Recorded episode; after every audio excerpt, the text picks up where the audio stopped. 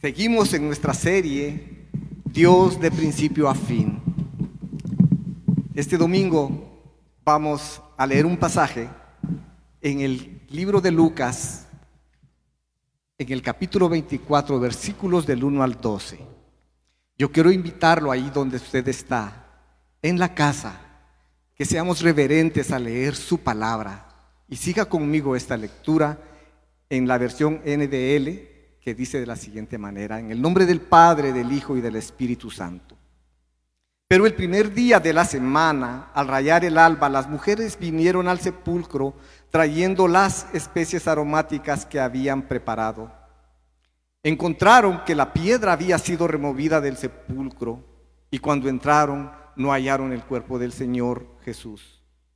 Aconteció que estaban ellas perplejas por esto. De pronto se pusieron junto a ellas dos varones en vestiduras resplandecientes. Estando ellas aterrorizadas e inclinadas sus rostros a tierra, ellos les dijeron, ¿por qué buscan entre los muertos al que vive?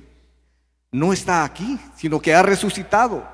Acuérdense cómo les habló cuando aún estaba en Galilea, diciendo que el Hijo del Hombre debía ser entregado en manos de hombres y pecadores y ser crucificado. Y al tercer día resucitar. Entonces ellas se acordaron de sus palabras y regresando del sepulcro anunciaron todas estas cosas a los once apóstoles y a todos los demás. Era María Magdalena y Juana y María, la madre de Jacob. También las demás mujeres con ellas decían estas cosas a los apóstoles. A ellos estas palabras les parecieron como disparates y no las creyeron. Pero Pedro se levantó y corrió al sepulcro. Inclinándose para mirar adentro, vio solo las envolturas de lino y se fue a su casa maravillado de lo que había acontecido. Oremos. Señor, queremos pedir, Señor, tu ayuda, que tu Espíritu Santo, Señor, dirija a Justin en la predicación de esta mañana, que cumpla el cometido y que nosotros entendamos que hay una palabra que está viniendo a nuestros corazones y volteando nuestra mirada a Cristo glorioso Salvador. Amén y amén. Iglesia, los extrañamos. Em, y estábamos comentando antes de lo agradecido que nosotros podríamos ser con la oportunidad que tenemos domingo tras domingo para estar reunidos y verdaderamente aunque el motivo por el cual no estamos reunidos hoy es una situación grave, sinceramente no se compara a lo que muchos cristianos alrededor del mundo sufren y no se compara las razones por las cuales ellos no se pueden reunir. Qué gran gozo es el poder cantar libremente, aún el poder transmitir por medio de esta tecnología. Estamos viviendo en días extraordinarios. Este tema del coronavirus ha venido a casi que paralizar el mundo entero. Se han visto más de 150 mil casos y entre ellos más de 5 mil muertos. Regiones enteras han llamado a sus poblaciones a cuarentena. Los deportes de los Estados Unidos han suspendido, lo cual eso demuestra la gravedad del asunto ahí en el país querido del norte.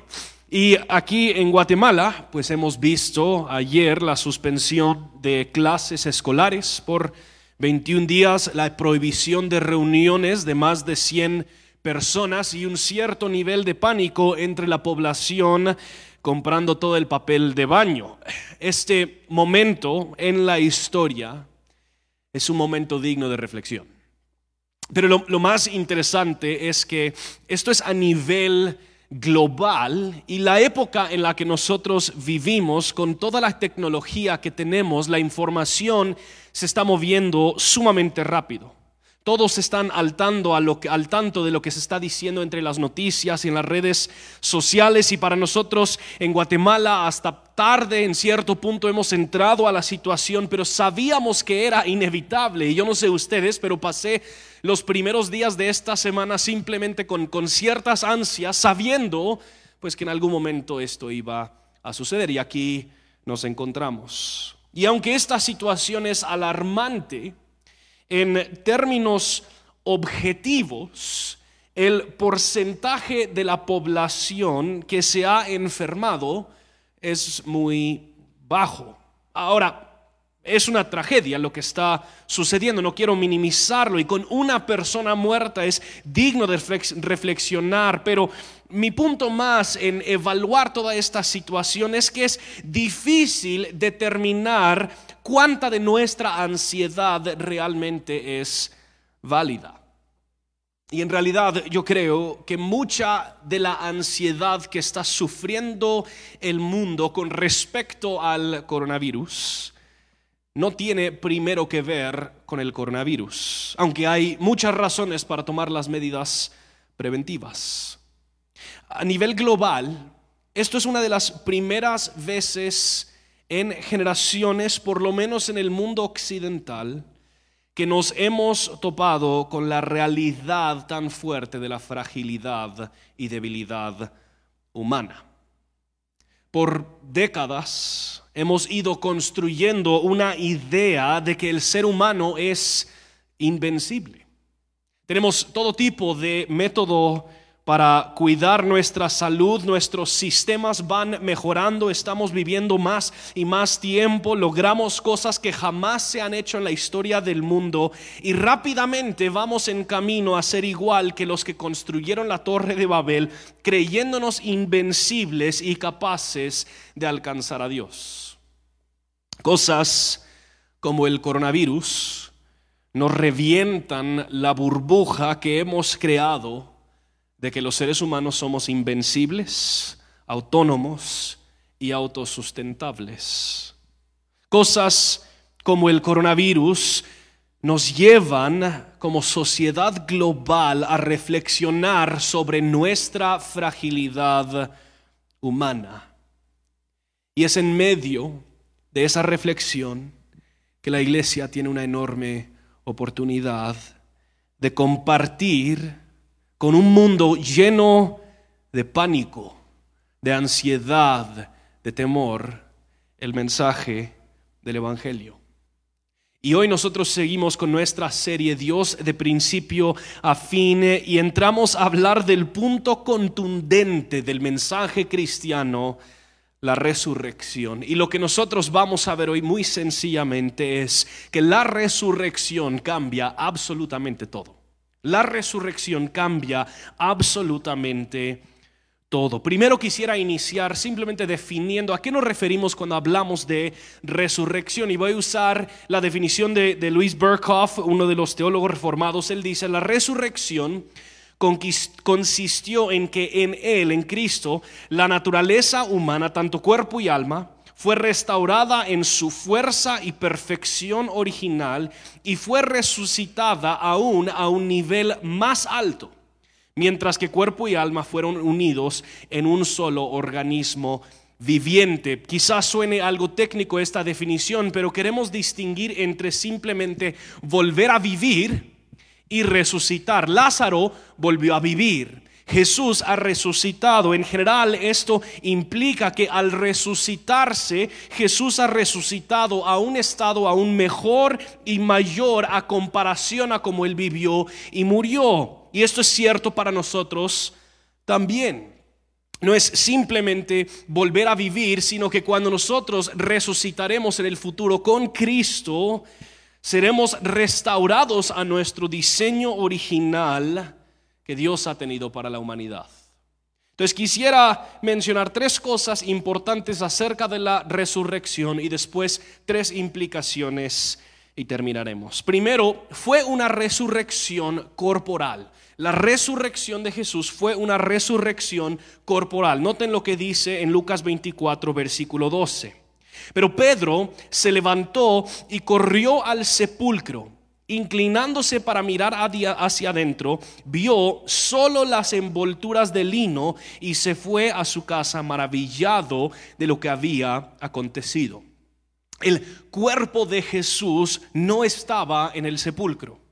La resurrección de Jesús entonces, aunque quizás esto suene obvio decirlo, incluía su cuerpo. Era una resurrección corporal. Jesús no simplemente despertó a un estado espiritual o almati o almático, pero desvinculado de su cuerpo, sino que en, en, carne, en sangre y hueso, Él se levantó restaurado a un estado perfecto y original para así vivir para siempre. Pablo hace énfasis de esto en 1 Corintios 15, 42. Dice, Así es también la resurrección de los muertos. Se siembra un cuerpo corruptible, se resucita un cuerpo incorruptible. Pablo no dice que se siembra un cuerpo corruptible y se resucita un angelito con alas flotando en las nubes de los cielos, sino que es un cuerpo incorruptible. Nuestro estado eterno, igual que Jesús, será un estado corporal. Nosotros tendremos un cuerpo, quizás parecido a este cuerpo en ciertos aspectos, quizás diferente en ciertos aspectos. Pero no solo eso, es importante que Jesús resucitara de forma corporal, ya que toda la existencia humana ha sido afectada por el pecado y por lo tanto toda la existencia humana está en necesidad de restauración, incluyendo el cuerpo. Esto es importante porque a menudo en círculos evangélicos nosotros solemos hablar solo del alma, la importancia del alma, que lo que realmente queremos que se salve es el alma, pero lo que nosotros estamos viendo en la resurrección de Jesús es hasta cierto sentido la importancia del cuerpo también. Nosotros pensamos en el futuro, en el cielo, como hemos mencionado, como que somos pequeñas fantasmas o angelitos flotando en las nubes y que esa es nuestra existencia. Pero en realidad el cuerpo también es incluido en la redención de Dios y lo sabemos porque Jesús resucitó de manera corporal. La segunda cosa que quisiera observar es que la resurrección fue una resurrección testificada. Nosotros vemos como primero las mujeres se encontraron con el ángel y el ángel les dijo que él no estaba ya en el sepulcro. Y luego Pedro y Juan corren al sepulcro y también encuentran que el sepulcro, la tumba está vacía. Esto no fue un secreto. La resurrección de Jesús fue testificada, la tumba vacía fue testificada por muchas personas, incluyendo las autoridades romanas. Primero esto fue testificado por las mujeres y no tenemos tiempo para entrar en todas las evidencias de la resurrección, pero una de las cosas más impresionantes es que primero fueron mujeres quienes testificaron la tumba. Ahora, solo pensemos, en esta época las mujeres en general em, no eran, eh, sufrían de cierto desprecio, su testimonio no hubiera sido tan respetado como el testimonio de un hombre. Y entonces, si los discípulos estaban simplemente creando una mentira de la resurrección, no haría mucho sentido en esta cultura que los primeros testigos fueran mujeres. Una mentira más fácil de creer hubiera sido que hombres encontraron la tumba vacía, pero no es así. Los primeros testigos eran mujeres y luego hubieron hombres que también testificaron de la tumba vacía y de Jesús resucitado y se supone que pudo haber llegado hasta más de 500 personas quienes interactuaron con Jesús durante los 40 días entre su resurrección y cuando ascendió con el Padre. Esto no era un secreto, la resurrección fue testificada de manera grande. La tercera observación, que creo que es importante, la resurrección fue una resurrección para siempre. Ahora, esto es un punto importante, una vez más, con respecto a cómo nosotros consideramos el futuro. Precisamente como dijimos, la resurrección de Cristo fue corporal. Ahora este cuerpo en el cual Él resucitó no era simplemente su cuerpo temporal por los 40 días que Él estaba en la tierra y luego Él asumió un estado espiritual cuando Él entró a estar con el Padre, sino que Jesús resucitó de forma corporal para siempre. Él se encontraba en el estado en el cual Él estaría para siempre. Y otra vez esto es importante de notar, ya que para nosotros Jesús es la primicia de nuestra resurrección. La resurrección de Jesús es el modelo que seguiremos aquellos quienes hemos confesado fe en Él. También resucitaremos de manera corporal en un cuerpo restaurado a un estado perfecto y original y corporal para siempre. Entonces, cuando hablamos de la resurrección, no estamos simplemente hablando de que Él volvió a vivir, sino que se encuentra ya en un estado glorificado, corporal, pero superior al estado corruptible y terrenal de su cuerpo antes de la muerte. Y aunque sí creemos que la resurrección cambia absolutamente todo, quisiera enfocarme únicamente en tres cosas, que creo que realmente estas tres cosas logran hablar de todo, pero tres cosas vamos a mencionar. Primero, vamos a leer versículos 6 y 7 de Lucas 24. Dice, no está aquí, sino que ha resucitado. Acuérdense cómo les habló cuando estaba aún en Galilea, diciendo que el Hijo del Hombre sabía, debía ser entregado en manos de hombres pecadores, ser crucificado y al tercer día resucitar. La primera implicación de esta resurrección corporal testificada y para siempre, la primera implicación es que la resurrección confirma la identidad de Jesús. Han habido muchas personas a lo largo de las historias, quienes a lo largo de la historia, quienes han profesado ser el Mesías. Aún en nuestra época hay personas quienes han dado a entender que ellos tienen ciertas cualidades divinas o que son de cierta forma mini dioses, pero estas simplemente son mentiras.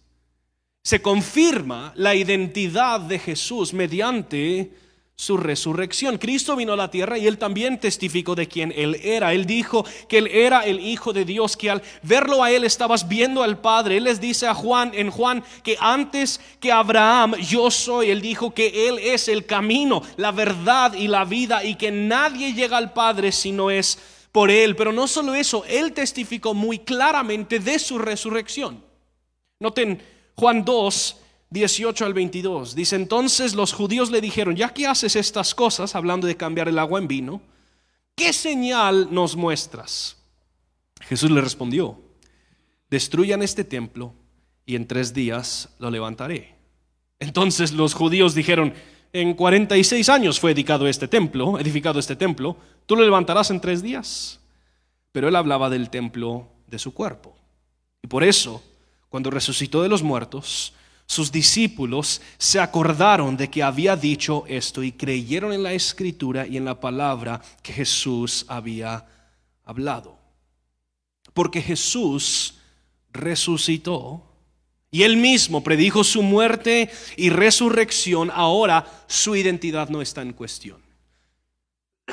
Hasta cierto punto, nosotros podríamos decir que sin la resurrección las promesas de Jesús son demasiado buenas, pero con la resurrección son dignas de que las creamos. Yo a veces, y esto quizás un poquito tangencial, pero yo así me siento con los mecánicos hoy en día y ahora gozo de un buen mecánico, pero antes todos te prometen maravillas, que ellos van a arreglar tu carro en dos horas y que te lo van a poder entregar y solo te va a costar 30 quetzales. Y tres semanas después todavía estás esperando tu carro, la cuenta va por 1500 quetzales y no sabes cuándo te lo vas a entregar. Las promesas son demasiado buenas y ellos no logran confirmar con su trabajo la certeza de esas promesas y hasta cierto punto antes de la resurrección podría parecer así con Jesús. Que Él prometía amor, compasión, sus declaraciones acerca de sí mismo, que Él iba a poner todas las cosas en orden. Esto parece demasiado bueno si Él no resucita. Pero porque Jesús resucitó, confirma su identidad y sus promesas son dignas de nuestra fe. Esto es, de hecho, el argumento entero de Pedro en Hechos 2. Él está diciendo, no, no, no ven todas las personas en quien hemos puesto nuestra fe. Vean a Abraham, él falleció. Vean a Moisés, él murió. Vean a David, él murió. Pero Jesús murió y tres días después él resucitó y por lo tanto es digno de nuestra fe. Por lo tanto se confirma quién él es. No, noten lo que dice Charles Hodge.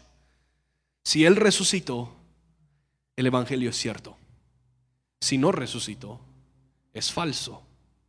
Si Él resucitó, Él es el Hijo de Dios, igual con el Padre, Dios manifestado en carne, el Salvador de los hombres, el Mesías, predicho por los profetas, el profeta, sacerdote y rey de su pueblo, el sacrificio aceptado como satisfacción de la justicia divina y su sangre como sacrificio para muchos. La resurrección confirma la identidad de Jesús y cambia absolutamente todo. La segunda implicación es que la resurrección confirma nuestra salvación. Noten lo que dice Pablo en Romanos 4:25. Fue entregado por causa de nuestras transgresiones y resucitado para nuestra justificación. La resurrección es el punto final en la obra de Jesús que Dios acepta en nuestro lugar. Al resucitar, Jesús ha completado por nosotros lo que necesitábamos. La pena de la muerte que estaba en nuestra contra había sido pagada por Cristo, ya que Cristo había resucitado. Su resurrección era la garantía de que nosotros seríamos declarados justos e inocentes delante de Dios. Wayne Grudem lo dice aquí que me parece fenomenal. Él dice, en virtud de nuestra unión con Cristo, la declaración de aprobación divina de Cristo es también su declaración que nos aprueba a nosotros.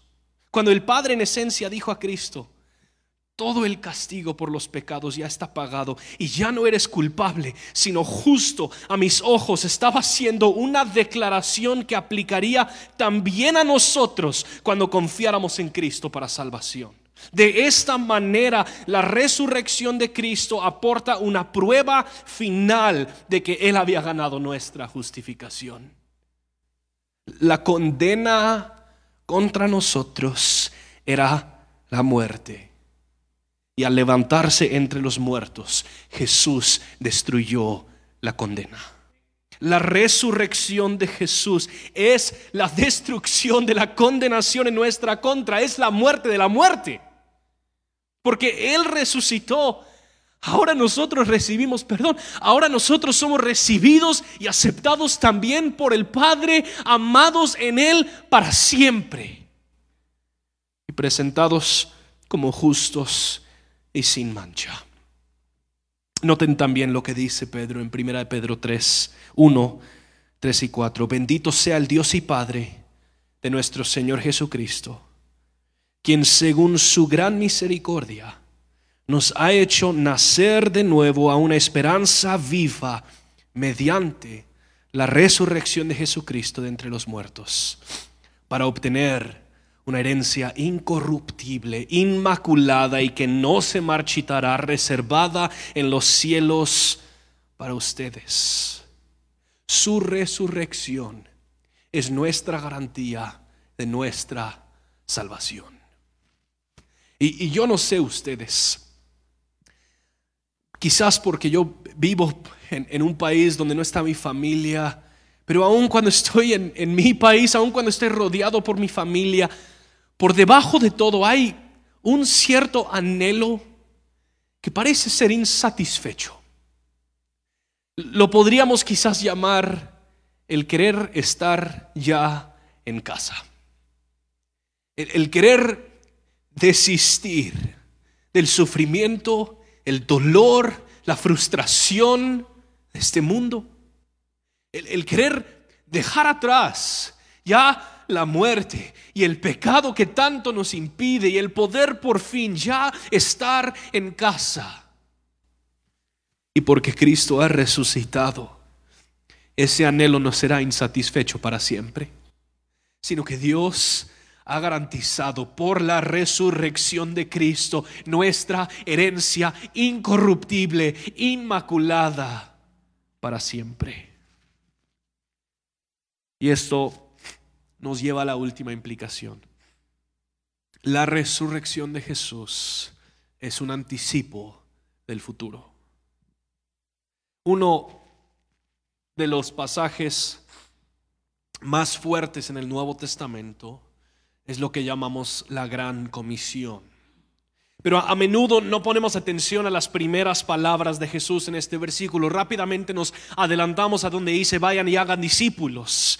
Pero antes de eso, Jesús inicia con palabras imprescindibles. Él inicia declarando toda la autoridad. No, no, no, no parte de la autoridad, no, no la parte de la autoridad que yo ya tenía, Toda la autoridad me es dada y dice dónde? Tanto en los cielos como en la tierra. En, pocas palabras, Él está confirmando que la promesa que Dios le hizo a Adán y Eva en Génesis 3:15 ha sido confirmada y cumplida. La serpiente ya no tiene la autoridad que tenía, sino que Cristo ya la ha conquistado.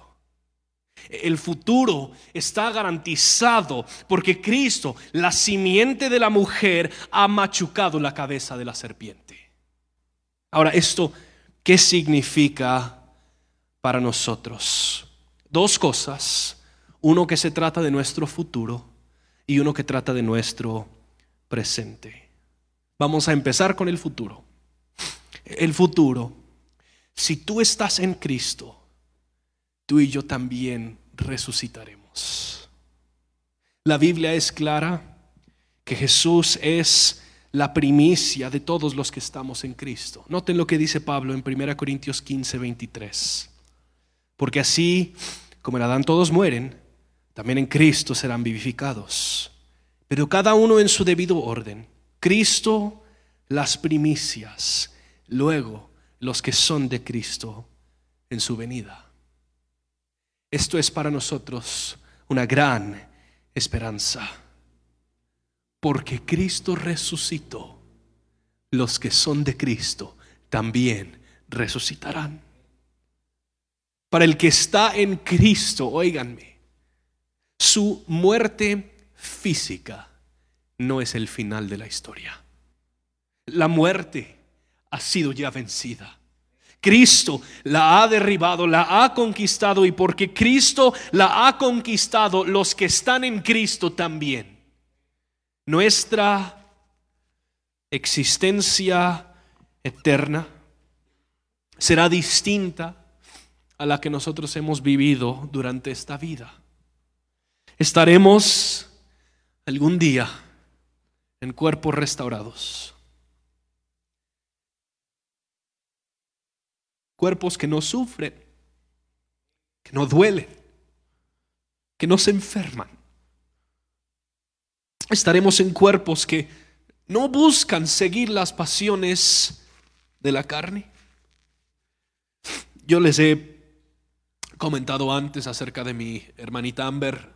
Ella ha vivido toda su vida en silla de ruedas, discapacitada. Ella no ha podido disfrutar de muchas de las cosas que son gracia común para nosotros.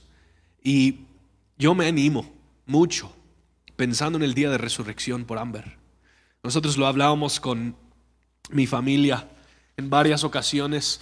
Mi mamá siempre decía que el primer rostro que Amber va a ver será el rostro de Jesús, que resucitaremos ya en cuerpos restaurados para dejar atrás el sufrimiento de este mundo y no se puede sobreestimar el valor de este mensaje en los tiempos extraordinarios como los que estamos viviendo hoy.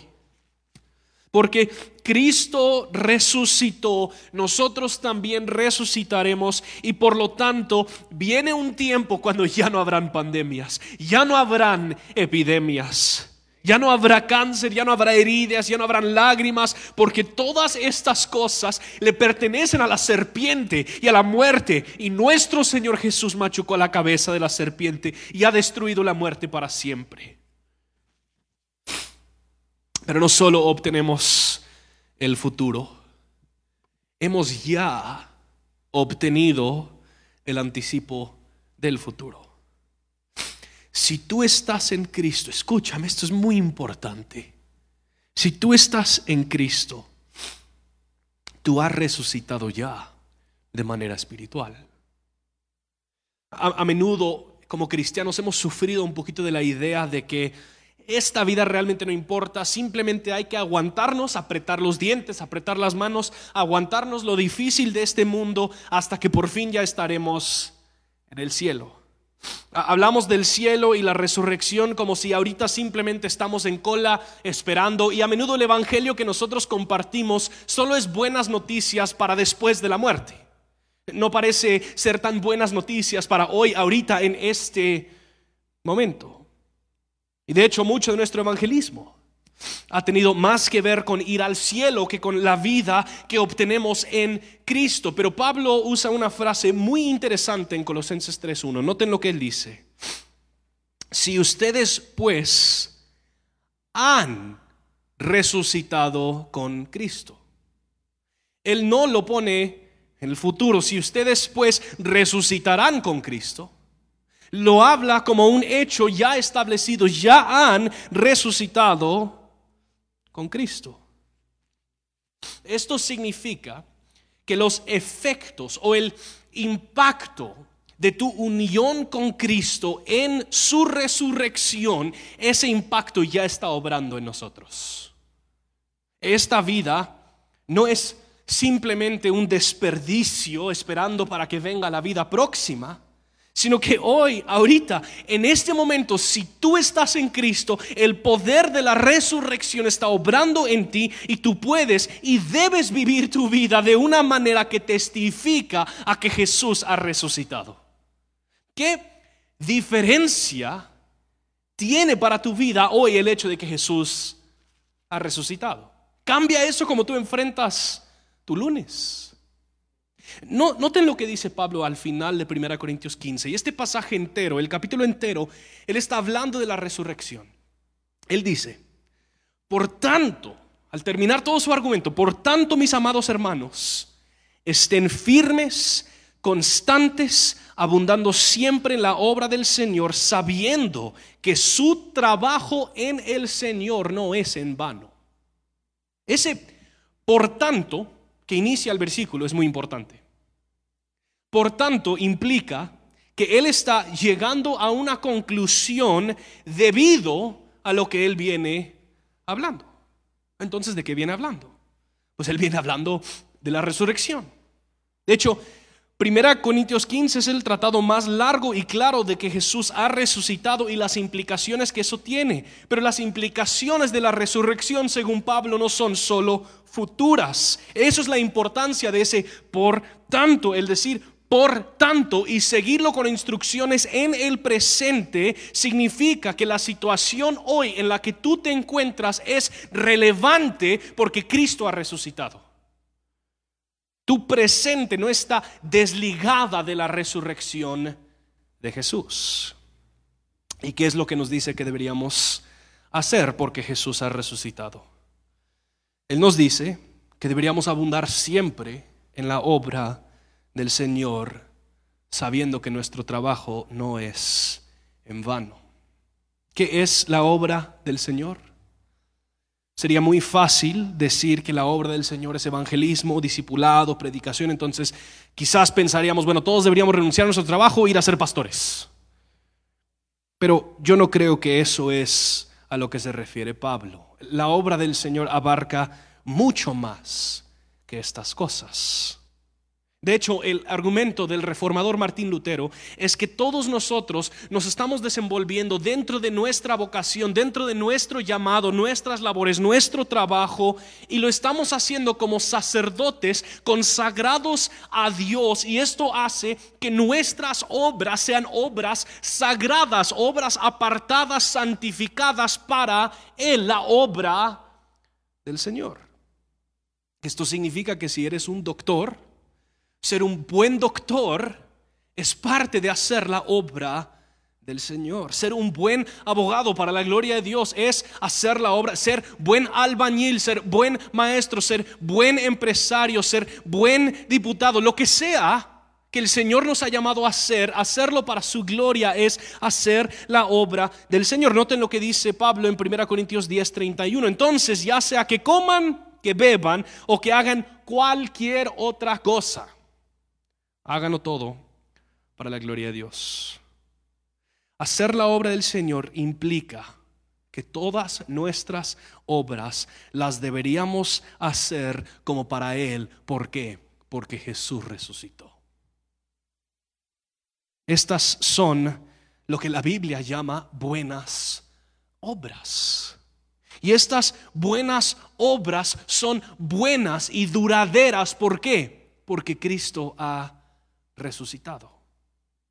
Cuando hablamos de la obra del Señor, entonces esto incluye doctores, artistas, abogados, jardineros, vendedores, albañiles, maestros, alumnos. Abundar en la obra del Señor incluye todas aquellas cosas que hacemos por amor a Dios y por amor a nuestro prójimo. Porque Cristo resucitó, escúchame hermano. Hermana, tu trabajo no es simplemente un trabajo sino que es un lugar donde tú entras para hacer la obra de Dios, en el nombre de Dios, para la gloria de Dios y el amor y bienestar de tu prójimo. ¿Por qué? Porque Cristo resucitó. N.T. Wright, el teólogo del Nuevo Testamento, dice lo siguiente. El punto de la resurrección, como Pablo lo argumenta, es que esta vida presente y corporal no es sin valor. Solo porque muere, Dios no es sin valor solo porque muere. Dios la resucitará a una vida nueva. Lo que haces con tu cuerpo en el presente importa porque Dios tiene un gran futuro garantizado. Lo que haces en el presente, ya sea pintar, predicar, cantar, coser, orar, enseñar, construir hospitales, abogar por justicia, escribir poemas, cuidar al necesitado, amar a tu prójimo como a ti mismo, esto será duradero en el futuro de Dios. Estas actividades no son simplemente maneras de hacer que el presente sea menos horroroso y más tolerable hasta que lo dejamos atrás. Estas cosas son parte de la construcción del reino de Dios. La resurrección de Jesús cambia todo. Y yo sé, yo sé que hoy todos estamos viviendo con una cierta medida de ansiedad y quizás un poquito de temor. De hecho, esta pandemia ha generado a nivel global esta conciencia de nuestra fragilidad y aunque somos frágiles y somos débiles, estos cuerpos frágiles y débiles serán resucitados con Él en gloria. Y seremos, porque Jesús ha resucitado, nos gozaremos de cuerpos incorruptibles y perfectos y lo sabemos porque Cristo resucitó. Y por lo tanto, lo que pueda llegar a suceder con mi cuerpo, mi confianza no está puesta en este cuerpo terrenal. Mi confianza está puesta en aquel cuerpo que se levantó de la tumba dos mil años atrás. Está puesta en aquel quien resucitó por mí en mi lugar. Pero no solo eso, precisamente porque Él resucitó. Yo entonces en medio de la ansiedad y en medio del temor puedo proceder por amor y por el bienestar de mi prójimo, porque Cristo ha resucitado y porque Él resucitó, eso cambia todo. Padre, te damos gracias, gracias, gracias que Jesús se levantó entre los muertos.